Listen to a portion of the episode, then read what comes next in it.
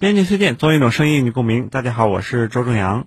日前呢，有网友在社交平台上晒出了图片，说这个海天酱油的配料表上啊，出口的时候只有水、大豆等原料，没有添加剂；但是销给国内的产品上呢，则标有什么增味剂啊、防腐剂和甜味剂等等。由此呢，引发了海天酱油国内外产品双标的争议。那要说呢，海天酱油包装上的这些添加剂在中国境内是合法的，但是食品企业需要明白的是。不能用“合法”两个字来搪塞公众对食品安全的关切，对消费者公平待遇的期待。那网友的想法就很直白了：凭什么国外的消费者能够享用的是不含防腐剂的？难道中国人的饮食和消费习惯偏好的就是含有防腐剂的调味品吗？这需要海天酱油乃至中国调味品协会拿出坦诚的态度来面对公众质疑，把为什么在合法的前提下出口不用添加剂，在国内市场反而用添加剂的问题说明白。不要玩什么概念，也别躲在专业术语后面敷衍消费者。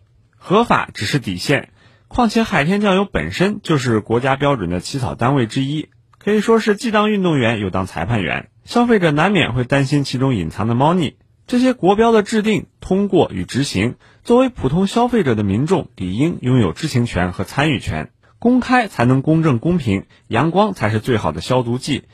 一份被消费者信服的标准，必须是在有消费者代表参与、广大消费者全程知情的条件下，在各方利益攸关方充分讨论之后，充分反映消费者的诉求，依法依规制定出来的。